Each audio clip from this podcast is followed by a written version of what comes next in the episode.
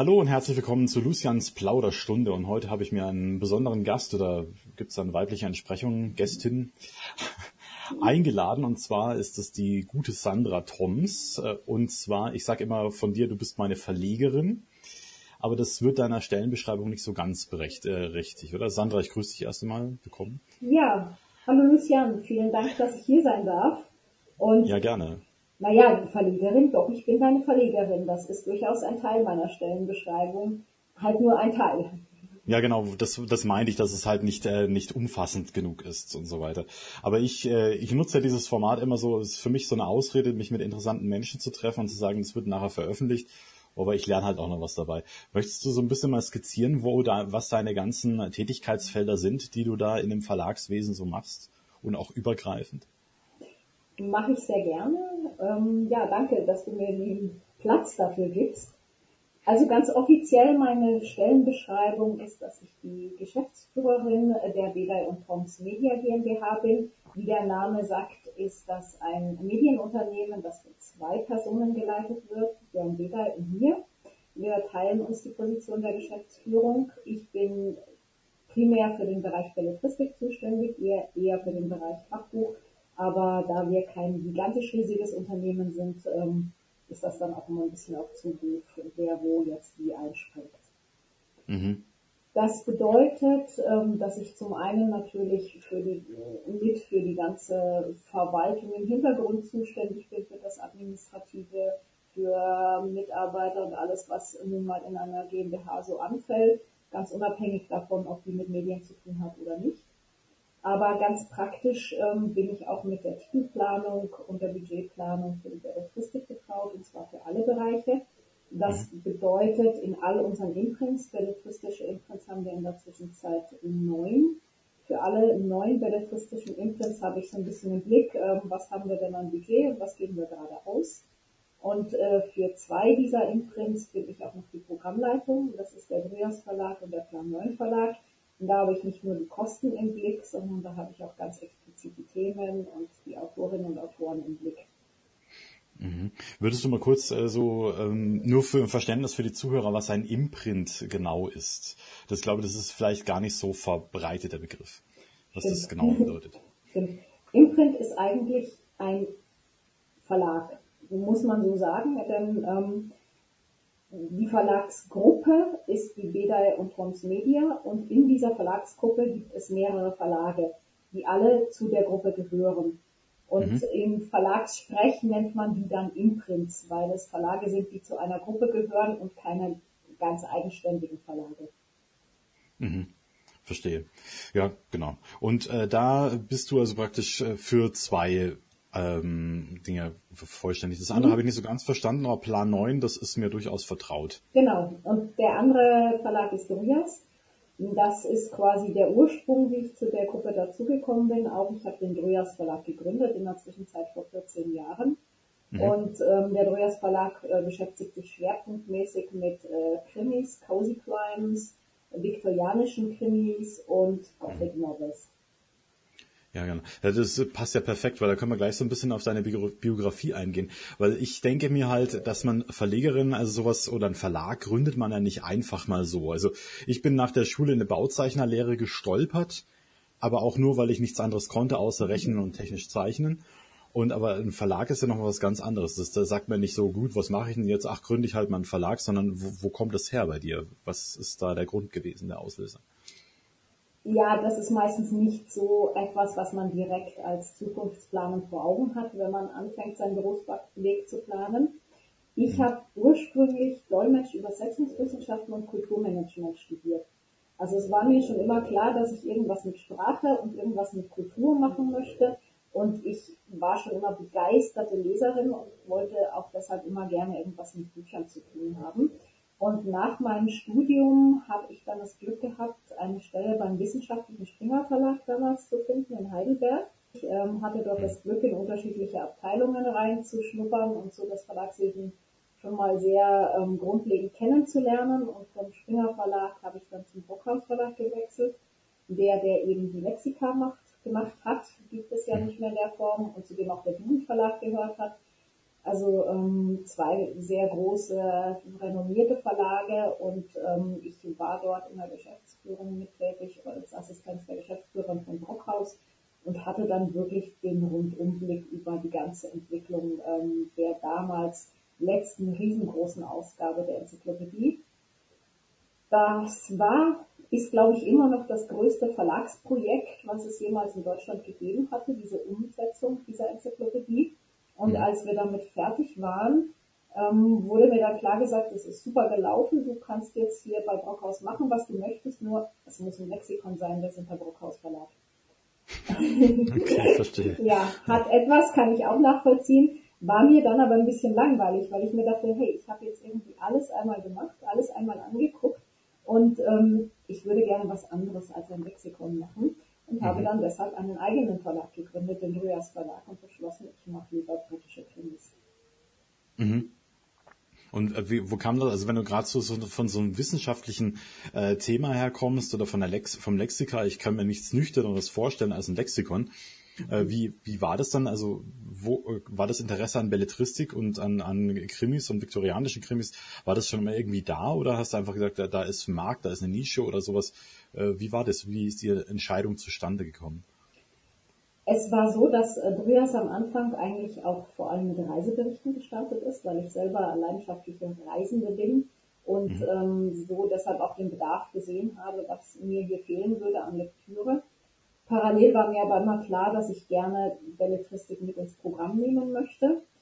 Und ähm, ich persönlich einfach ein unglaublicher Fan der viktorianischen Literatur bin, von Jane Eyre, Jane Austen, alles, die ganzen Janes in verschiedenen mhm. Varianten, aber auch die Gothic-Romane, Edgar Allan Poe, ich liebe Oscar Wilde und mhm. alle Zeitgenossen. Also das lag für mich sehr, sehr nahe, auch in diesem Feld dann Autorinnen und Autoren zu suchen und habe dann auch welche gefunden.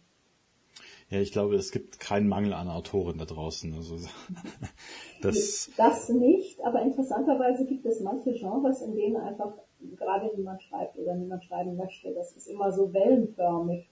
Manchmal mhm. gibt es Genres, die explodieren, da gibt es sehr, sehr viele Schreibende, aber manche Genres, da gibt es einfach gerade niemanden, der sich berufen fühlt. Ja, also ich habe gehört, gerade so Krimi, das soll eigentlich das so, so das beliebteste Genre sein überhaupt, wenn ich mir also vor, vor kurzem mit anderen Autoren drüber gesprochen, die halt da schreiben, die sagen, die haben vorher Fantasy geschrieben und jetzt, äh, dann sind sie in äh, Krimi gewechselt und haben gemeint, es sei irgendwie äh, ganzes alles ein Blue Ocean. Also im Endeffekt da ist luftleerer Raum reingeschrieben und das kann ich mir fast nicht vorstellen, aber das soll sie verkaufen wie, wie, wie nochmal was. Also verrückt. Ja. ja, Krimi geht sehr gut und Krimi geht schon sehr lange sehr gut. Mich wundert das auch immer, weil ich dann auch oft mit unserem Vertrieb rede und sage, irgendwann muss die Welle doch durch sein, aber momentan ist ein Ende nicht in Sicht. Das heißt ja aber nicht, dass alle anderen Dinge gar nicht gehen. Es ist nur einfach ein hm. großer Krimi-Schwerpunkt derzeit zu beobachten. Ja, ich, ich weiß auch nicht, ich finde auch äh, so, ein, so ein Krimi, das ist sowas an, das habe ich mich noch nie richtig rangetraut. Gibt es da, um einfach noch ein bisschen äh, da tiefer einzusteigen, was, was waren da für dich so die Schwerpunkte als Verlegerin? Was macht einen guten Krimi für dich aus? Das würde mal interessieren, so rein wirklich so von der handwerklichen äh, Geschichte her. Aber wenn man liest, kann man sagen, klar, das ist irgendwie spannend, unterhaltsam und so weiter, aber da steckt da noch mehr dahinter. Also wie ist das? Nun ja, also zum einen muss natürlich der Fall schon gut konstruiert sein. Also nicht, dass der Leser nach der ersten Seite schon weiß, wer der Mörder war. Und mhm. ähm, dass auch der Fall so konstruiert ist, dass am Schluss die Auflösung logisch ist. Also das Besondere, ich mache ja vor allem sehr gerne die sogenannten Cozy Crimes oder auf Deutsch Rätselkrimis. Mhm. Da geht es ja wirklich darum, dass die Leser mitraten können. Das heißt, mhm. der Autor muss sehr geschickt kleine Hinweise sowie Brotkrumen durch den Text streuen. Die könnten die Leser vielleicht finden und manche tun das auch, aber halt nicht alle. Und mhm. das ist schon, das ist eine große Kunst, das muss man können und wollen. Und ich bin immer sehr begeistert, wenn Autorinnen und Autoren das schaffen. Ja, also das denke ich mir nämlich auch. Meine Frau ist nämlich auch so Krimi-verrückt, die schaut aber mehr so diese Serien an. Und bei, bei Criminal Minds, wenn ich da ab und zu daneben stehe, da denke ich mir, ähm, ja okay, die äh, stellen jetzt das Profil und deuten dann irgendwo auf die Landkarte und da ist jetzt der Killer. Und äh, das ist halt irgendwie kommt für den Zuschauer so aus wirklich aus luftleeren Raum gegriffen. Also ich finde das auch viel beeindruckender, wenn man das so ein bisschen wirklich logisch hinleitet, so ein bisschen. Mhm. Ja, also, also. das ist ich meine, bei Criminal Minds muss man auch sagen, eine zweite Sache, die sehr wichtig ist im Krimi, und das ist nicht nur im Krimi so, ist einfach die Figuren tragen die Geschichte. Und wenn die mhm. Figuren spannend erzählt sind und die Figuren sympathisch sind, dann verzeiht man auch ähm, die eine oder andere nicht ganz so toll hergeleitete Handlung. Mhm. Dann gehen wir noch mal in der Biografie noch mal einen Schritt weiter. Dann ist, ähm, dann bist du zu beid, äh, beide Bedei. Bedei, Entschuldigung, mhm. äh, Bedei GmbH dazugestoßen. Wie kam das? Ähm, das war 2019 mhm. war ich, wie gesagt, immer noch mit dem Drüers Verlag unterwegs und ähm, es war für mich dann klar, dass Drüers hat ein sehr klares Zielpublikum, hatte mhm. erreicht, was ich mit diesem Bereich erreichen kann. Und ähm, für mich war einfach klar, ich wollte das Ganze gerne auf größere Füße stellen. Ich wollte, dass der Verlag eine Chance hat zu wachsen und größer zu werden. Und ich wollte auch weitere Themen abdecken, weil ich liebe, wie gesagt, die viktorianischen Krimis sehr aber ich liebe auch andere Dinge und ähm, hatte dann zum Beispiel auch immer das Bedürfnis, einen Science-Fiction-Verlag zu gründen, aber ah ja. war auch festgestellt, ich kriege das nicht auf die Reihe, wenn ich das jetzt alles alleine mache. Also was heißt mhm. alleine? Ich hatte damals schon Kolleginnen und Kollegen und wir waren das dann meistens zu viert gestemmt und das war aber trotzdem zu wenig. Und ähm, ich hatte kannte Björn damals schon, also wir haben uns auf verschiedenen Treffen der unabhängigen Verleger kennengelernt und bei ihm war es so, dass er mit dem Ackerbus Verlag einen Belletristik Verlag gegründet hatte und gesagt hat, naja, da würde er aber auch gerne durchstarten, aber er kommt ja auch eher vom Fachbuch und da müsste man doch mal was tun und so weiter. Und ähm, haben uns dann zusammengesetzt und das hat sehr, sehr gut funktioniert arbeitstechnisch. Wir kamen da gleich ins Gespräch und äh, ins Arbeiten und haben dann beschlossen, okay, dann schließen wir uns zusammen und versuchen es gemeinsam. Ich habe die Möglichkeit zu wachsen, er hat die Möglichkeit, äh, Ackerbus auszubauen und das ist dann alles so passiert, dass wir jetzt am Schluss mit neun Verlagen dastehen.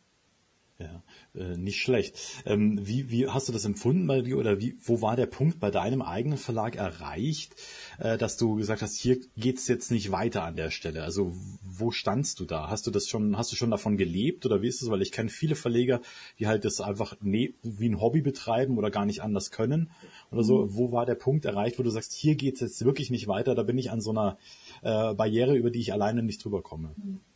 Doch, ich habe schon von meinem Verlag gelebt. Ich habe mhm. zwischendurch auch immer wieder noch andere Sachen gemacht, als ich bei einzelnen Projekten mit reingeschaut habe und so. Aber es war so, dass der Verlag mich schon getragen hat. Mhm. Ähm, es war aber auch so, dass ich halt gemerkt habe, es geht, ich kann es nicht größer machen, weil der, Vertrag, der Verlag trägt mich, der trägt noch meine kleine Crew. Aber um größer zu werden, müsste er dann halt auch noch wirklich mehr mit Sachen Marketing und Vertrieb tragen. Das, du mhm. brauchst einfach die Manpower und die konnte ich so nicht finanzieren. Und zum anderen habe ich das auch gemerkt, dass ich angefangen habe, eine kleine Fantasy-Science-Fiction-Schiene mit aufzubauen bei Dreas und habe festgestellt, mit dem Titeln bin ich gnadenlos baden gegangen, weil im Markt Dreas halt so ein klares Profil hatte, dass alle Leser und Buchhändler mir gesagt haben, was ist denn das jetzt? Wieso machst du das? Ja. Warum gehört denn das da rein? Und mir dann einfach klar war an dem Punkt, wenn ich das umsetzen möchte, dann brauche ich dafür einen anderen Verlag, der das macht. Das kann ich nicht bei Brüers machen, dann muss ich einen neuen Verlag gründen. Und da ich mhm. wusste, wie viel Arbeit Brüers war, habe ich mir gesagt, okay, nochmal einen neuen Verlag dazu gründen, alleine schaffe ich das nicht. Mhm. Und wo kam deine, wo, kannst du das irgendwie klar benennen, wo deine Faszination für Science Fiction herkommt? Kann ich, ja, da kann ich schlecht irgendwie einen Punkt angeben und sagen, guck mal, da hat sich's entwickelt. Es ist mehr so ein, ich ähm, aus dem Unternehmertum heraus auch gewachsen. Also als Unternehmerin versuche ich ja natürlich auch zu planen, in die Zukunft zu denken, Szenarien zu überlegen, wie sich Sachen entwickeln. Und das tut die Science Fiction ja auch. Und ich fand, gut, natürlich nochmal eine Nummer weiter, als ich als Unternehmen plane und nochmal etwas drastischer. Aber dieses Weiterdenken und wo könnte eine Gesellschaft hingehen, das finde ich sehr, sehr spannend, das finde ich überaus interessant.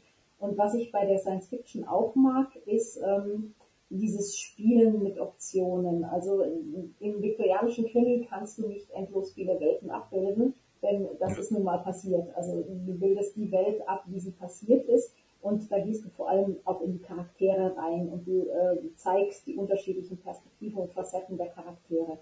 Und beim Science Fiction kannst du halt wirklich in den Weltenbau gehen und alle möglichen Zukunftsvisionen zeigen. Das finde ich mhm. sehr, sehr spannend und ist für mich auch super Abwechslung zu Brüers und ergänzt sich für mich großartig. Ja, verstehe.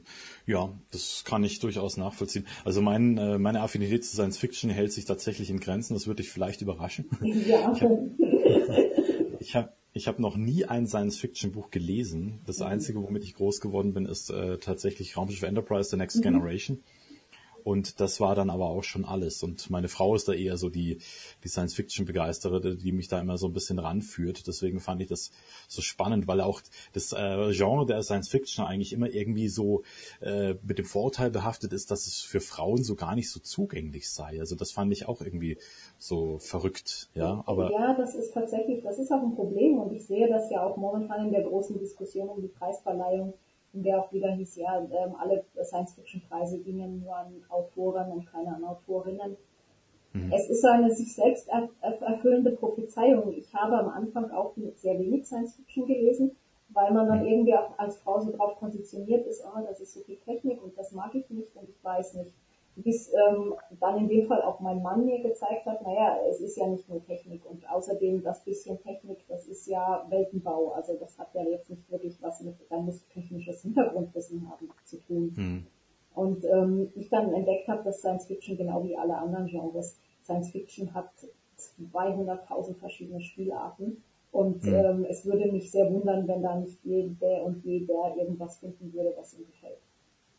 Also ganz genau, das, das finde ich nämlich auch so, also dass man das so so reduziert, aber es ist halt irgendwie äh, schon in so den Köpfen drin. Ich hatte mal einen Nachtdienst, da habe ich eine ältere Frau auf dem Gang gesehen, die da gelesen hat und ich habe mir gedacht, ja, ältere Frau, die wird wohl ein Krimi lesen. Ne? Mhm. Dann habe ich sie immer gefragt, was was lesen Sie denn da so?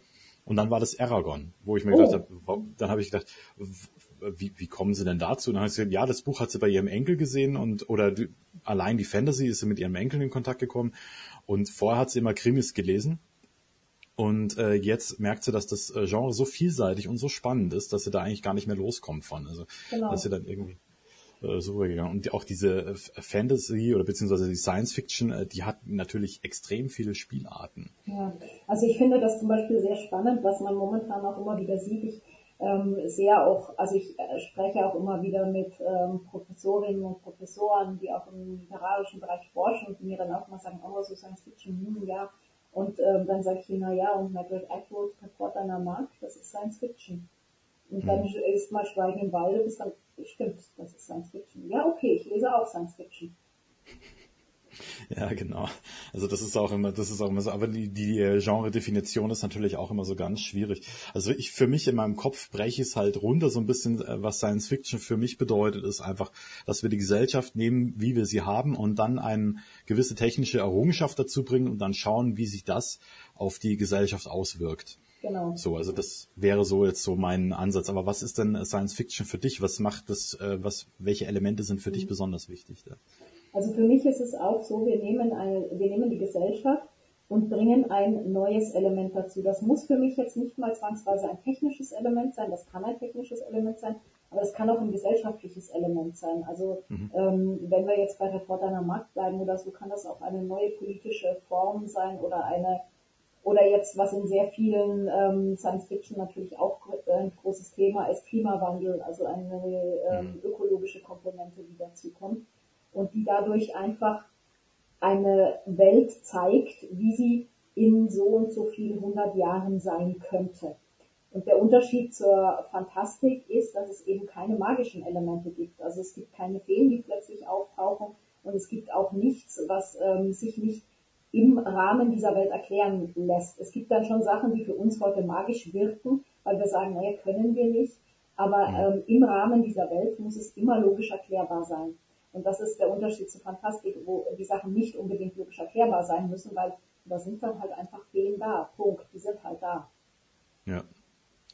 Das ist äh, auch so eine, ich habe gerade äh, mit einer, einer Schriftstellerkollegin, da mache ich immer so ein bisschen was und sie ist halt auch so äh, in dieser ähm, äh, Literaturwissenschaft ist sie da so sehr stark verankert und sie teilt die Genre halt auch sehr klar in verschiedene Elemente ein. Und sie würde zum Beispiel jetzt sagen, dass äh, Fantasy eigentlich keine Fantastik ist mehr für sie, weil Fantastik, oh, ich hoffe, ich bringe das richtig zusammen, äh, hat halt wirklich magische Elemente, die nicht mhm. erklärt werden, die einfach da sind, so wie im Märchen eben auch, ne? Mhm. Der sprechende Wolf oder so weiter. Das ist halt dann einfach so, oder dass da eine Fee rumflattert, aber in der, in der Fantasy ist es ja heute mittlerweile auch so, dass es auch sehr technisch und äh, systematisch ist, wie mhm. das dann dargeklärt wird. Wirklich mit Magiesystemen, wo du sagst, äh, das ist eigentlich schon fast eine Art Motor oder, oder eine, ein Organismus, der sich da irgendwie bewegt oder sowas, also ja. wirklich äh, ganz klar hergeleitet ist. Ja, also ich finde das sehr spannend. Es gibt eine Reihe von einer Autorin, Marissa Meyer, ähm, die hat tatsächlich Märchen genommen und sie als Science Fiction erzählt. Und da ist dann zum Beispiel Rotkäppchen und der Wolf und der Wolf ist halt eine genetische Mutation. Also alle, hm. alle Elemente des Märchens sind eins zu eins technisch oder biologisch erklärbar. Und das hat ja. sie sehr, sehr gut gemacht, weil so funktioniert es dann auch. Hm. Ähm, ja, dann hast, dann gehen wir jetzt mal in deiner Biografie weiter. Du bist also mit äh, dem Björn dann zusammengegangen und ihr habt dann äh, und du bist jetzt für diese beiden Verlage zuständig. Dann kam irgendwann Plan 9 auf den Plan. Genau. Ja, genau. Und äh, wie wie kam das zustande?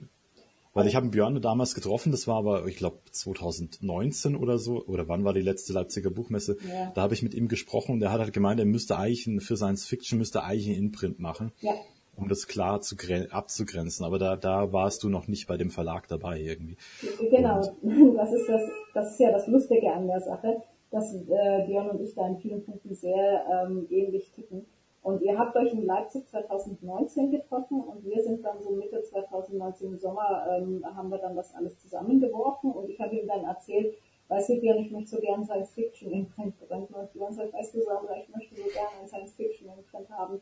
Und ähm, ja, da waren wir uns sehr einig und äh, so ist dann Plan 9 auf den Plan getreten und wir hatten so tolle Ideen, wie wir das dann 2020 aus der Taufe heben bei mhm. der Science Fiction Con in Darmstadt und bei der Buchmesse und bei der Buchcon und bei der Berliner Buchmesse und ja, und dann ist halt Science Fiction passiert und es hat nichts stattgefunden. Mhm. Aber Plan, wir haben daran festgehalten und haben Plan 9 gegründet. Ja, da bin ich, äh, bin ich sehr froh drum. Ne? Da ist ja auch äh, genau. zufälligerweise. dann, wie, wie war das dann genau? Das, das ist eine spannende Frage, glaube ich. Äh, dann hat er gesagt, Plan 9 ist dann, und dann kam Björn auf sich zu und hat gesagt, aber hier, ich habe schon fünf Titel. Also zumindest war es zu der Zeit, waren es irgendwelche fünf Titel, die er schon hatte in, in Sachen Science Fiction. Genau. Und äh, dann hattest du dann die praktisch auf dem Tisch und musstest was damit machen, oder wie, wie, wie kam das zustande? Also es war dann tatsächlich, wir, als wir ähm, die Firma größer gemacht haben, haben wir gesagt, einer unserer strategischen Vorsätze ist, dass jeder, jedes Imprint, jeder Unterverlag ein ganz genaues, klares Profil braucht. Das mhm. ist für den Buchhandel einfacher beim Einkauf, das ist für die Leser einfacher bei der Orientierung, das ist fürs Marketing, das ist für alle Bereiche einfacher, weil du dann genau weißt, das ist jetzt der Verlag, der steht für britische Krimis, das ist der Verlag, der steht für Science Fiction und so weiter und nicht mehr alles in einen Topf geworfen ist. Und wir haben dann tatsächlich erst einmal definiert, welche Imprints haben wir, für was sind die zuständig und dann haben wir gesehen, welche Projekte laufen denn gerade sowieso bei uns im Verlag und mhm. ähm, passen jetzt nicht unbedingt in das Imprint, für was sie gerade geplant sind. Und wo machen, wo schieben wir die dann hin oder was machen wir damit? Das war dann die Frage und das haben wir wirklich für jedes einzelne Buch, das da auf dem Tisch lag, ähm, diskutiert, untereinander diskutiert, dann mit den Autoren gesprochen und ich denke, wir haben da mal schöne Lösungen gefunden. Mhm. Und bei dir war es halt sehr einfach und sehr eindeutig. Ich meine, die Eisenritter mussten einfach zu Science Fiction, das war klar. genau, nee, sowas auch angelegt. Das war damals eine Lektorin, die habe ich mal einfach mal auf der auf der Feencon habe ich sie mal gefragt, was sie denn gerade so suchen und da habe ich halt auf das Thema zugeschrieben. Mhm. Ich hatte vorher nur ein einziges Buch, das sich tatsächlich mit Science-Fiction-Elementen oder das tatsächlich mit Science-Fiction zu tun hat. Und dann habe ich halt auf das äh, zugeschrieben und bei mir ist halt einfach so, das war im Grunde ist es, ist es ja eine Fantasy-Geschichte in, in äh, die Zukunft verlegt oder sowas, mhm. ja. Also, und äh, von den äh, Menschen gibt es ja eigentlich äh, da, also von unserer Erde eigentlich überhaupt keine Spuren mehr und mhm. wer weiß, ob sie jemals äh, existiert hat. Und ich würde mich aber, wenn wir Science Fiction so sehen, stufst du da auch so ein bisschen ab. Für mich im Kopf existiert so ein bisschen so eine Skala. Also wir haben auf der einen Seite haben wir Star Trek und auf der anderen Seite haben wir Star Wars. Mhm. Und Star Trek ist halt extrem technisch und wissenschaftlich. Ja. Und Star Wars ist eigentlich ja schon Space Opera, also beziehungsweise eigentlich Fantasy im Weltraum. Und da würde ich mich eher einordnen. Ja. ja also ich finde das, ja, ich finde das sehr lustig, weil das ja auch eine ganz große Diskussion im Fandom ist. Darf sich Star Wars Science Fiction nennen oder ist Star Wars eigentlich Fantasy? Schwierige Frage, weil wirklich nicht so einfach zu beantworten. Also Star Wars hat sehr, sehr viele äh, Fantasy-Elemente und ähm, ich glaube, wenn man es so wirklich ganz streng durchdekliniert, tendiert es schon sehr in Richtung Fantasy. Dann gibt es natürlich aber auch wieder sehr viele Elemente, wo man sagen kann, ja, das ist Science Fiction. Also darum, es ist so ein bisschen ambivalent und es ist ja auch so, es gibt ja auch ich habe auch gesagt, die Science Fiction ist sehr groß und natürlich gibt mhm. es dann immer so einen Grenzbereich, der schon in das nächste Genre übergeht. Das ist ja bei umgedreht dann auch so. Es gibt dann ja auch Fantasy, wo man sagt, ist das wirklich Fantasy, ist das nicht vielleicht schon eher Science Fiction? Oder dann mhm. auch die Bereiche Fantasy, wo Fantasy in den Krimi übergeht, wo man sagt, ist das jetzt noch Fantasy oder ist das schon ein Krimi? Und das sind immer so die Sachen, ähm, wo es wo man sich dann sehr gut streiten kann bei der Einordnung. Und das macht auch sehr viel Spaß, sich über diese Einordnung dann zu streiten.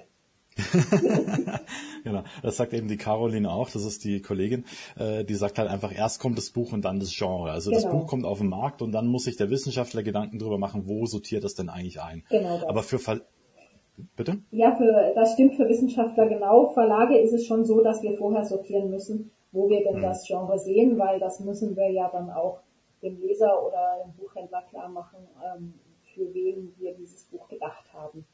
Ja, genau. Also das ist nämlich auch für mich so eine Sache.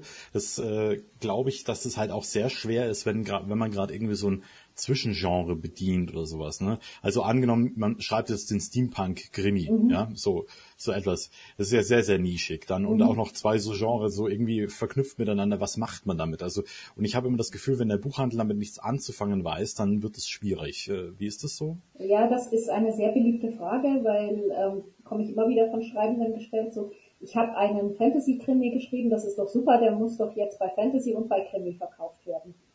Ich, leider nicht. Ähm, es ist, man muss es sich immer ein bisschen vorstellen, das ist, das ist jetzt nur ein Bild, weil ich weiß, dass Buchhändler selbstverständlich nicht so arbeiten. Aber im Prinzip mhm. hat der Buchhandel ein Regal, auf dem steht Fantasy drauf und ein Regal, auf dem steht Krimi drauf. Und er mhm. muss dieses Buch in eines der beiden Regale stellen können.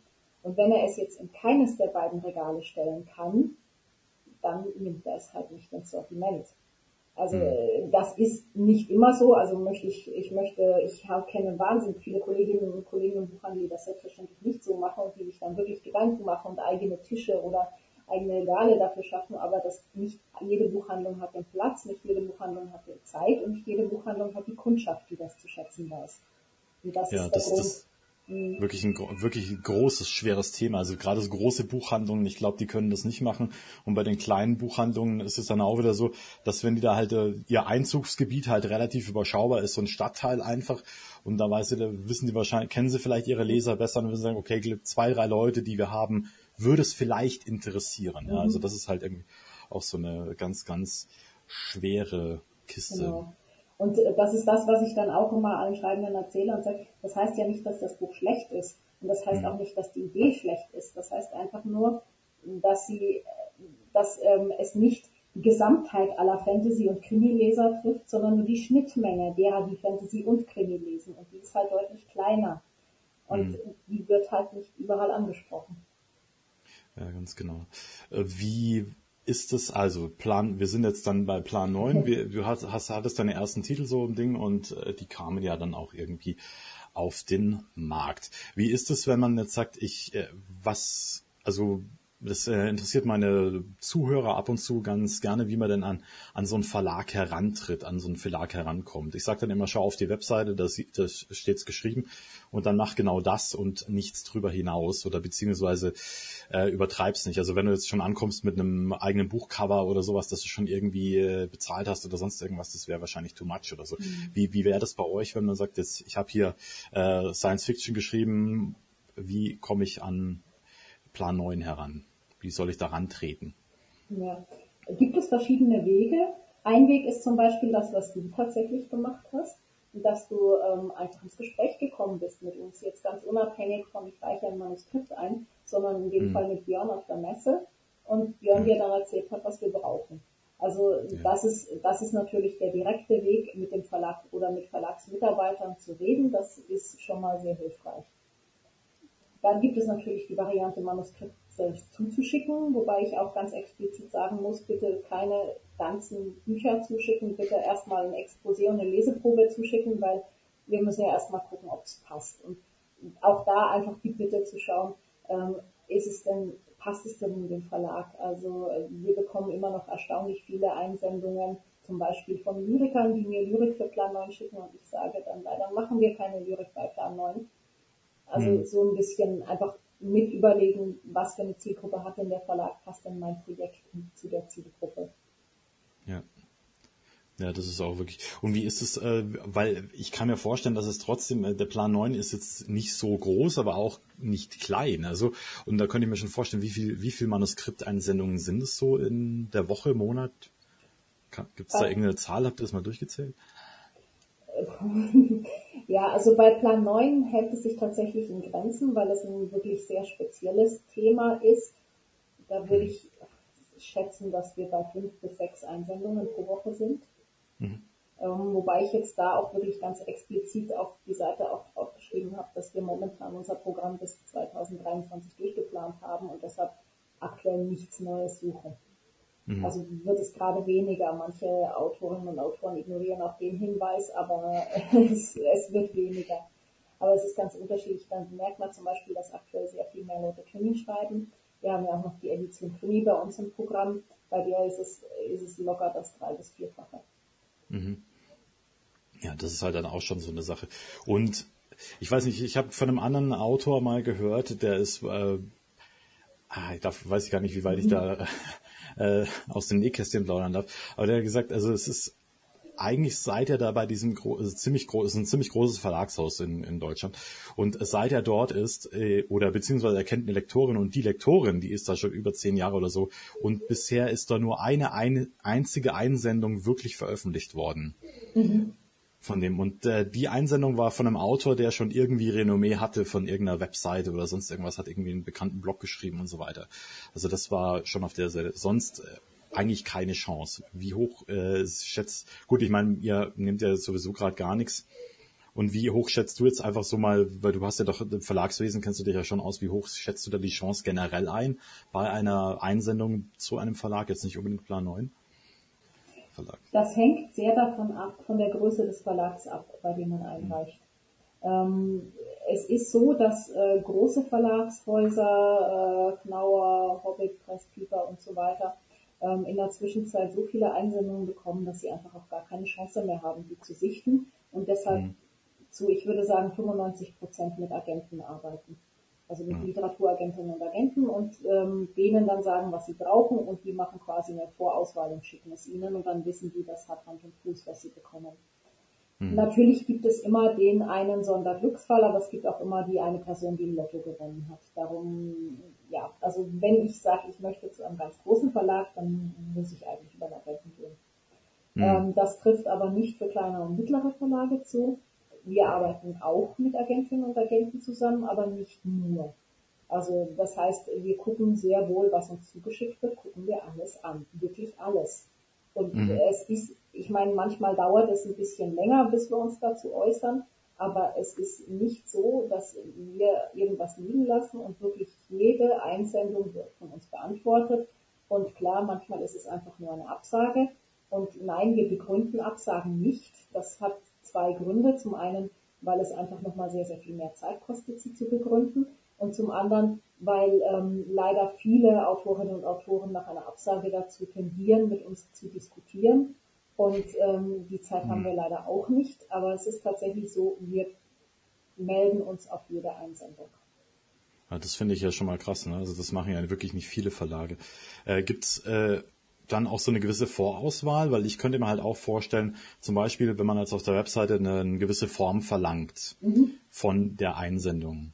Und die Einsendung hält aber diese Form nicht ein. Also jetzt angenommen, du hast gesagt Exposé, Leseprobe und dann halt in Normseitenformat zum Beispiel oder sonst irgendwas, dass man solche Sachen mit draufschreibt. Und eine Einsendung hält also dieses ähm, schon allein die Form nicht ein. Ist das dann schon mal so ein Ausschlusskriterium oder ist das dann nochmal, sagst du, ja, weiß er vielleicht nicht oder weiß sie vielleicht nicht, schauen wir uns trotzdem an oder ist das, oder trifft man da schon so eine gewisse Vorauswahl? Also das ist interessanterweise ein Thema, das auch immer wieder bei Autorinnen und Autoren Preise zieht, dass wenn man nicht genau die Form trifft, man es äh, rausfliegt. ähm, mhm. wüsste ich jetzt ehrlich gesagt nicht. Natürlich, ich muss ein paar Informationen, ich hatte tatsächlich mal eine Einsendung per Post, da waren keine Kontaktdaten drin. Keine E-Mail, keine Adresse, keine Telefonnummer. Dann kann ich auch nicht antworten. Also ja. das, ähm, das sind dann halt so Grundbedingungen. Ich muss irgendeine Möglichkeit haben zu antworten. Ich muss wissen, um was es geht. Ich hatte auch mal eine Autorin, die mir gesagt hat, sie möchte mir nicht sagen, um was es in dem Buch geht. Äh, denn sie ist sich sicher, dass wir die Idee kopieren. Mhm. ja, also ich muss wissen, wer mir schreibt, ich muss wissen, um was es geht und ich hätte gerne ein bisschen Text zum Sehen, wie die Person schreibt. Und mhm. ähm, ja, wenn das jetzt noch in einigermaßen Form gebracht ist, dass ich die Sachen schnell finde, bin ich schon glücklich. Und ähm, dann würde bei mir ein gutes Manuskript und eine gute Idee niemals wegen eines Formfehlers ausfallen. Und ich möchte mal behaupten, das wäre auch bei allen Kolleginnen und Kollegen nie der Fall. Also wenn die Idee gut ist und du einigermaßen verstehen kannst, wer dir schreibt und um was es geht, fällt ja. das nicht raus wegen Formfehler. Also wenn das halt nochmal gesichtet wurde. Mhm. Äh, eine Frage, die, die brennt mir wirklich auf der Seele. Allerdings mhm. weiß ich nicht, ob das ein bisschen zu narzisstisch ist. Und zwar, ich stelle mir gerade vor, du sitzt mit Björn zusammen und kriegst dann das Manuskript Die Eisenritter vorgelegt. Das ist mhm. eigentlich schon, das war ja damals der Verlag schon unterschrieben. Wie war so dein, äh, so dein erster Gedanke dazu? Das würde mich interessieren. Aber wenn du sagst, das möchtest du jetzt öffentlich nicht breitreten, dann. ähm, du, ich musste mir das ja dann erstmal angucken, weil ich mhm. wusste ja nicht, ähm, passt es eigentlich oder passt es nicht. Und ich habe mich in die Geschichte reingelesen und ich hab, hatte dir ja auch schon, ich finde es eine richtig schöne Abenteuergeschichte. Also ich habe sie sehr gern gelesen, ich habe mich da festgelesen und freue mich, dass du bei uns weiterschreibst. Ja, ich freue mich auch sehr. Also das ist für mich auch immer dadurch, dass ich eigentlich im Herzen Self-Publisher bin, aber bis ich halt ein Buch auf dem Markt habe, äh, das, da gehen halt 1200 äh, Euro ins Land. Mhm. Und das ist natürlich mit dem Verlag dann schon besser, ne? dass man dann halt einfach, äh, das sind diese, das ist auch, ich habe erst gedacht, ah, dann kommt so, ja, aber eigentlich nehme ich sehr viel Geld, wenn ich eine Auftragsarbeit mache. Auf der anderen Seite ist aber da schon so viel bezahlt, ne? Und so weiter. Also ich habe mal, ich habe also da haben manche Autoren schlackern mit den Ohrwaschen. Ich habe mal 10 Euro pro Normseite bekommen für eine Geschichte. Mhm. Und das ist halt, äh, da, das, ich weiß nicht, ob es ein Preis, ob es das gibt also, in meinem Segment. Naja, also da muss, muss man auch sagen, ähm, mhm. wenn ich mit einem, wenn ich mit Autoren oder Autoren einen Vertrag unterschreibe, heißt das, wir reden darüber, dass ich ähm, Dinge im Wert von um die 10.000 Euro unterschreibe. Das mhm. sind Druckkosten, das sind Vertriebskosten, das sind vor allem Marketingkosten, das sind Ausstattung, das ist Lektorat, das ist Korrektorat, das ist Satz und so weiter. Pro Buch, das wir rausgeben, liegen wir bei mindestens 10.000. Das ist variabel. Es gibt manche Bücher, da ist ein bisschen weniger aus verschiedenen Gründen, weil sie zum Beispiel dünner sind. Es gibt manche mhm. Bücher, die sind deutlich drüber, weil sie zum Beispiel mehr Marketing brauchen oder wie auch immer. Also gibt es verschiedene Gründe, aber das ist so der Wert, den du etwa als Gegenwert nehmen musst, ähm, wenn wir einen Vertrag ja. unterschreiben. Und das ist halt, das ist halt schon richtig krass. Ne? Ja. Aber das, da macht man sich halt irgendwie auch keine Vorstellung, weil man es von außen so gar nicht so sieht. Ne? Mhm. Ich weiß es irgendwie von der Filmindustrie so, was für ein Budget der Film hat, das kommt nochmal dasselbe in Marketingkosten drauf auf das Ganze. Also so, so habe ich es mir das mal sagen lassen. Und das ist halt natürlich schon astronomisch. 10.000 Euro, das ist, das ist schon, jetzt muss ich gerade mal ein bisschen schlucken und das verdauen. Das ist schon echt eine Hausnummer, ja. Ja, krass. Aber das ist ja, weil ich mir halt auch immer denke, das ist doch bei, gerade im Buchmarkt, ist so echt schwer wieder reinzubringen, oder? Also ich, oder ist es, wie ist es dann? Weil ich meine, ihr habt ja doch eine auch, ich weiß jetzt nicht, wie im Plan 9, wie viele Angestellte hast du jetzt allein bei dem Imprint? Wie viel sind das? Oder die da fest mit drin sitzen oder ist das dann alles verlagsübergreifend? Sagt, die machen das Werbung jetzt für Plan 9 oder das, äh, das da macht man sich halt keine Vorstellungen. Ja. Und ich wollte halt, äh, interessant äh, wäre halt für mich, wenn du sagst, ihr müsst etwa mit äh, 10.000 Euro Kosten für ein Buch kalkulieren. Ähm, dann sind natürlich die ganzen Angestellten da schon mit drin, aber kommt es dann eigentlich dann auch in irgendeiner Art und Weise wieder rein oder so? Weil naja, das ist die Hoffnung, das ist unser Geschäft, ähm, sonst ja. würden wir es nicht machen. Wir sind quasi ähm, eine Art äh, Startup-Finanzierung. Jedes Buch ist ein Startup und wir hoffen bei jedem Startup, dass es durchstartet. Und mhm. manche tun es und manche tun es nicht. Ja. Und äh, wie, wie, es, ja, da gibt's, es schwirrt mir gerade der Kopf von, von, von dem Ganzen. Ähm, Wie, wie ist es, weil ich habe mit der Petra Jörns habe ich mal auch hier ein Interview geführt und so weiter und die hat gemeint, also bei ihrer Reihe, die fünf Bücher werden schon bei euch äh, in Vertrag genommen. Wie ist es, weil ich habe, ich höre das häufiger von Autorenkollegen, die eben bei bei Verlagen untergekommen sind mit einer Buchreihe, dann läuft da das erste Buch sehr gut, das zweite Buch läuft dann äh, läuft dann aber unter ferner Liefen und dann versandet diese Reihe so ein bisschen. Äh, wie ist es dann bei euch? Weil ich könnte mir schon vorstellen, dass ihr da auch einfach mit dem Willen rangeht, das dann doch irgendwie zu machen, so eine komplette Buchreihe? Ja, also selbstverständlich. Wir würden keine Reihe anfangen, wenn wir nicht mit dem Willen rangehen würden, sie zu machen. Ähm, ja, aber man muss auch ganz offen sagen, es gibt Reihen, die laufen auch bei, ich habe jetzt gerade den, äh, bei einer von meiner Chemie-Reihe den Vertrag für Band 9 unterschrieben, weil der nach mhm. Band 90 noch genauso gut verkauft wie nach Band 1. Aber mhm. es gibt halt auch Reihen, ja, die versanden dann irgendwann. Mhm. Ja, das ist dann auch äh, sehr schade, halt auch für die, äh, für die Autoren dann halt Klar. natürlich ein bisschen frustrierend. Ich überlege halt gerade, weil weißt du, wenn ich in, im Self-Publishing ein Buch verkaufe, ein Printbuch, mhm. dann bleibt bei mir 1,50 Euro hängen. Und da denke ich mir halt auch, was, was, äh, weil der Einzelhandel, der wird ja wahrscheinlich auch nochmal, also zumindest habe ich es früher mal bei CDs gesehen, mhm. wie viel der da eigentlich für sich beansprucht. Äh, da ist ja bei dem Buch die die, der Gewinn, der da für euch äh, rauskommt bei einem einzelnen Buch, ist ja, das wird ja auch nicht so, nee, nicht viel mehr sein. Also, wenn wir da bei 50 Cent pro Buch liegen, dann sind wir schon gut dabei. Okay. So in etwa. Also im Allgemeinen, hm. das finde ich auch immer sehr spannend, dass mir Autoren dann immer vorwerfen, der, der Verlag würde mehr an einem Buch verdienen als sie. Also ich, hm. alle Verlagesverträge, die ich durchgerechnet habe in letzter Zeit, es war immer so, dass die Autoren mehr verdient haben als wir. Weil mhm. wir schauen schon, also ich meine, ja, natürlich bekommen sie dann auch nur 60 oder 80 Cent pro Buch, aber wir bekommen ja. weniger. Genau. Nee, also da, da, da ist halt auch so, wenn ich dann, ich äh, kenne auch den einen oder anderen Bestseller-Autor und dann, wenn ich dann höre, was er von, für ein Buch kriegt, dann wo ich mir denke, okay, gut, das klingt nach Hauptgewinn, ja. Mhm. Und sagt, das so recht viel mehr ist es auch nicht. Ja und, und so weiter. Das ist halt, das ist halt die, die Krux der, der Buchmarge. Und deswegen frage ich auch so blöd, weil ich halt denke, das sind so Sachen, über die sollte man wirklich mal offen reden.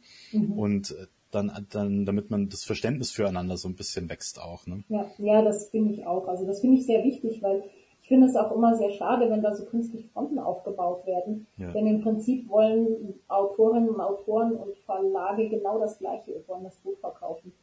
Und ähm, das ist äh, ja, natürlich gibt es in beiden Bereichen schwarze Schafe und natürlich gibt es Geschichten, die unglücklich gelaufen sind, aber im Regelfall äh, arbeitet man miteinander und nicht gegeneinander.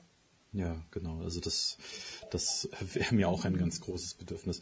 Ich habe nur dann irgendwann habe ich mein ähm, mein Bestreben war ja, als ich als Autor gestartet bin, habe ich mir gedacht, jetzt mache ich erstmal im Self-Publishing, solange bis ich dann einigermaßen bekannten Namen habe und dann äh, wende ich mich erst an die Verlage, weil sonst bin ich ja nicht interessant für die. Und dann habe ich in diesem Rahmen und im Zeitraum immer mehr so Horror-Stories von Verlagen gehört, also von von unzufriedenen Autoren. Ich ich, ich glaube, ich habe keinen Autor getroffen, der irgendwie zufrieden war mit seinem Verlag. Mhm. Und in irgendeiner Art und Weise, wo ich mal auch denke, ja, aber das ist ein bisschen eine Ego-Nummer, die du gerade schiebst, ja, mhm. von wegen, weil der Verlag tut nicht genug für mich und so weiter. Und da denke ich mal halt auch, ja, aber was machst du denn? Ne? Ja. So irgendwie, du sitzt doch auch nur da und, und wartest, bis der Verlag dir irgendwelche Möglichkeiten eröffnet oder sonst irgendwas. Und bei manchen Verlagen, die sind auch jetzt mittlerweile pleite, da war das wohl wirklich so. Mhm. Ja. Und der einzige Verlag, bei dem ich wirklich gehört habe, das ist wirklich super und das ist gut und da, wo ich mir gedacht habe, also da könnte ich mir überhaupt vorstellen, dass es irgendwas geht, das ist halt der Ackerbus Verlag. Mhm. Ich habe keinen, wirklich, ich habe dann einige mhm. Autoren dann gefragt, wo veröffentlichst du denn? Und dann kam Ackerbus und ich habe nie ein negatives Wort gehört. Das, das fand ich, das fand ich eben beeindruckend. Ja. Das freut mich natürlich sehr zu hören. Also wie gesagt, es ist uns ganz, ganz wichtig, dass wir wirklich versuchen, mit Autoren zusammenzuarbeiten. Weil ähm, wir arbeiten, es geht nur gemeinsam. Wir wollen beide das Gleiche und wir arbeiten gemeinsam an der Sache. Und ähm, ja, natürlich ist der Schwerpunkt bei manchen Autorinnen und Autoren ein etwas anderer als beim Verlag. Denn das muss man auch ganz klar sagen, ein Verlag ist ein Wirtschaftsunternehmen. Das mhm. heißt, wir versuchen, die Bücher wirtschaftlich auf den Markt zu bringen und damit einen Umsatz zu generieren. Und ich würde mal sagen, die meisten Autorinnen und Autoren wollen das auch. Aber es gibt durchaus Autorinnen und Autoren, die schreiben nicht um Geld zu verdienen, sondern die schreiben um des persönlichen Ausdrucks willen. Das ist auch mhm. völlig in Ordnung und völlig legitim. Aber dann müssen sie sich halt, dann müssen sie es halt auch vertragen, wenn man ihnen sagt, hör zu, dein Buch ist halt kein Krimi, darum nehmen wir es nicht bei der Edition Krimi. Und ja. oft reicht sowas halt auch schon aus, um äh, danach dann äh, Leute zu haben, die in der Gegend rumlaufen und dann sagen, ah, die Verlage sind alle so scheiße, die wollten mein, die wollten mein Buch alle nicht und das war so genial. Ja, also das ist halt auch so etwas, was ich mir halt, äh, ich mache auch so ein bisschen Schreibcoaching für für äh, andere, so angehende Autoren so ein bisschen. Ich sage immer, die ersten drei Seiten könnt ihr mir schicken und dann bewerte ich es so ein bisschen. Und äh, die gehen auch teilweise mit einer Selbstsicherheit äh, daran und mit geschw äh, geschwollener Brust und sagen, jetzt ist es das Genialste, was du je gelesen hast, so nach dem Motto. Und dann liest man halt so drüber und denkt, ja, aber es ist es halt nicht. Und ja. gerade wenn das so die erste Geschichte ist und man äh, äh, also ist nie, dass ich irgendwie polemisch oder herablassen oder sonst mhm. irgendwas werde, sondern man analysiert es und zerlegt es halt dann so ein bisschen so scheibchenweise und dann äh, ziehen sie oft mit äh, eingekniffenen Schwanz so von dann und denken, äh, ja, dann vielleicht doch nicht so gut gewesen. Ne? Mhm. Und das ist halt etwas, was halt auch weh tut. Also gerade der erste ja. Text. Kann ich auch verstehen. Und ja, eben, ich verstehe es auch. Also es gibt viele, es gibt viele Ideen, warum man ein Buch schreibt und schreiben möchte und, viele, und die sind auch alle legitim. Man muss sich halt einfach immer nur klar machen, wenn man es einem Verlag gibt, dann gibt man es nicht jemanden, der es literarisch beurteilt und der ein, ein, ein literarisches, persönliches Urteil über den, die Autorin oder den Autor und den Text abliefert, sondern immer ein wirtschaftliches Urteil, weil ein Verlag nun mal ein Wirtschaftsunternehmen ist. Ja. Und ähm, da kommen halt viele, ja, da, da beißen sich zwei Interessen und ich mhm. hoffe, dass ich das ähm, einfach ein bisschen noch, also dass sich das noch etwas professionalisieren wird, weil ich sage ja immer, ich, ich bin zum Beispiel durchaus eine große Freundin von Self-Publishing, weil ich sage, mhm. wir haben ja auch Autorinnen und Autoren, die sagen, ich möchte aber jetzt etwas ausprobieren, das passt halt nicht bei euch in den Verlag und das passt eigentlich in keinen Verlag. Mhm. Und dafür ist Self-Publishing super. Denn es ja. kann ja durchaus sein, dass das einen neuen Genre-Mix ist oder dass das eine Variante ist, die viele Leserinnen und Leser gerne haben möchten, aber die halt einfach zu klein ist für den Buchhandel oder nicht in dieses Programm passt oder sonst irgendwas. Ja, also ich denke halt auch für mich, äh, da trennt sich halt für mich auch die Spreu vom Weizen bei einem Autor oder Autorin, äh, die halt diese Kritik verträgt mhm. und beziehungsweise auch damit umgehen kann. Also ja. auch das ist ja so etwas, ne? An, angenommen zum Beispiel bei einem, bei einem Lektorat, also dass man sich danach so ein bisschen wie ein geprügelter Hund fühlt, das, das gehört eigentlich schon fast so ein bisschen dazu. Und äh, die, ähm, äh, die Professionalität dann trotzdem damit umzugehen und damit zu arbeiten, äh, das mhm. finde ich, das ist schon äh, sehr, sehr wichtig. Und das muss halt im Verlagswesen halt genauso sein, wie du schon sagst. Also, weil wenn du dann, wenn der Autor auf einmal oder die Autorin dann auf einmal sagt, ja, aber so will ich das Buch nicht veröffentlichen, aber es wäre halt einfach besser, mhm. dann muss man sich halt dann irgendwie entscheiden, beziehungsweise schauen, wie viel Profi ist man und äh, ja. ja. Ja, und ich meine, ich weiß das sehr zu schätzen. Wir haben sehr viele großartige Autorinnen und Autoren, mit denen man dann auch ganz offen über Sachen reden kann, die dann auch sagen, ich will das jetzt aber so haben und ich verstehe, dass das für euch nicht passt, dann machen wir doch was anderes, machen wir entweder ein anderes Projekt oder hm. machen wir eine Auskopplung oder was auch immer. Es gibt ja Varianten, wie man mit solchen Themen umgehen kann. Und genau das gleiche ist zum Beispiel das Thema Cover. Das ist ja auch so ein ewiger Streitpunkt ähm, wir haben, ich meine, der Buchhandel hat halt Vorstellungen, wie Cover auszusehen haben. Es gibt da Moden und das ist eine wichtige Aufgabe des Verlags, das zu berücksichtigen und zu wissen, wie Covergestaltung sein sollte. Und mhm. ähm, es ist dann halt schwierig, wenn Autoren sagen, ja, aber der Verlag hört überhaupt nicht auf mich und ich möchte doch das Cover bitte in einer ganz anderen Farbe haben. Und wenn es halt an solchen Kleinigkeiten das finde ich immer sehr, sehr traurig und auch sehr unprofessionell. Ich meine, das heißt nicht, dass ein, eine Autorin oder ein Autor alles schicken muss, was der Verlag sagt, selbstverständlich nicht. Aber ja, kann ja miteinander reden. Ja. Miteinander reden wäre das Schlüsselwort. Ja, also das ist halt also das muss man sich einfach klar machen, dass ihr halt wirklich das, äh, das finanzielle Risiko tragt. Mhm ja, bei der ganzen Geschichte. Gut, ich meine, Autorinnen und Autoren ja auch, sie schreiben ja den Text und bringen die Zeit dafür auf. Also es, ja. in der Zeit können sie auch Geld verdienen. Ähm, also irgendwie arbeiten die und direkt Geld verdienen, beim Buch verdient mhm. man das Geld dann halt später. Und ich meine, somit tragen, das ist ja das, was ich am Anfang gesagt habe, beide Seiten tragen ein Risiko und mhm. beide Seiten möchten gerne ähm, dieses Risiko refinanziert kriegen. Und ich glaube, dass da auch Autorinnen und Autoren vielleicht ein kleines bisschen auf den Verlagen vertrauen können, die das unter Umständen schon ein bisschen lang, länger machen. Ich meine, Ackerbus gibt es seit 25 Jahren, du hast wie gesagt seit 14 Jahren. Wir bekommen ja. Autoren, die schreiben seit zwei Jahren und erzählen uns, sie wissen aber besser, wie man es macht. Ja. Ja, gut, das ist natürlich schon auch, das ist aber auch so eine Krankheit der Autoren, dass man halt einfach keine geistige Reibefläche hat. Man sitzt mhm. die ganze Zeit in seinem stillen Kämmerlein und äh, denkt sich halt irgendwas aus und äh, irgendwann man sucht halt, halt immer nur noch nach Bestätigung oder versucht sich zu bestätigen und dann, wenn da auf einmal jemand ist, der einem irgendwie widerspricht, das ist halt dann schon äh, schwer erstmal mhm. zu akzeptieren für einen Autor oder Ja, Autor. und ein Text ist ja auch was sehr Persönliches. Also ich kann schon ja verstehen, ist, das ist natürlich was anderes, als wenn man sagt, guck mal, du hast hier die Kalkulation falsch gelöst, gelöst ist was anderes, als ähm, mir gefällt dein sehr persönlich geschriebener Text nicht. Ja. Also das ist halt auch etwas, was, was ich aber auch lernen musste ganz am Anfang. Also meine Frau macht ja das Vorlektorat oder beziehungsweise das Lektorat für mich. Ähm, und da erstmal wirklich auch mit der Kritik von ihr umgehen zu können, das ist etwas, was ich über viele Bücher lernen musste. Mhm. Und äh, das ist halt auch so etwas, äh, ja, nicht einfach. Ja. Nein. Gerade wenn da noch so die Beziehung im Raum steht. Ähm, ja, Sandra, ich bin eigentlich mit meinen Fragen soweit durch. Gibt es denn von deiner Seite aus noch irgendetwas, was du erzählen möchtest oder vielleicht ein paar warme Worte an unsere Zuhörerschaft? Nein, also ich muss mich bei dir bedanken. Du hast mir jetzt wirklich sehr viel Raum und Zeit gegeben, auch einfach vorzustellen, was wir machen. Und das ist mir eben immer sehr wichtig. Also ich, es ist mir sehr, sehr wichtig, ähm, dass Zuhörende aus unserem Gespräch auch einfach mitnehmen, dass es kein Gegen, wie gegen die anderen, also Verlage gegen mhm. Autoren und sowas, was oft wieder propagiert wird, dass das einfach Unfug ist, weil wir beide das gleiche Ziel haben und man, man kann miteinander reden, man muss es halt auch wollen. Ja. Das ist mir das Wichtigste. Genau, das ist ein super Schlusswort. Ja gut, Sandra, ich werde ein paar Links äh, zu, zu Ackerbus und zu Plan 9 unten in die Videobeschreibung Gerne. packen. Mhm.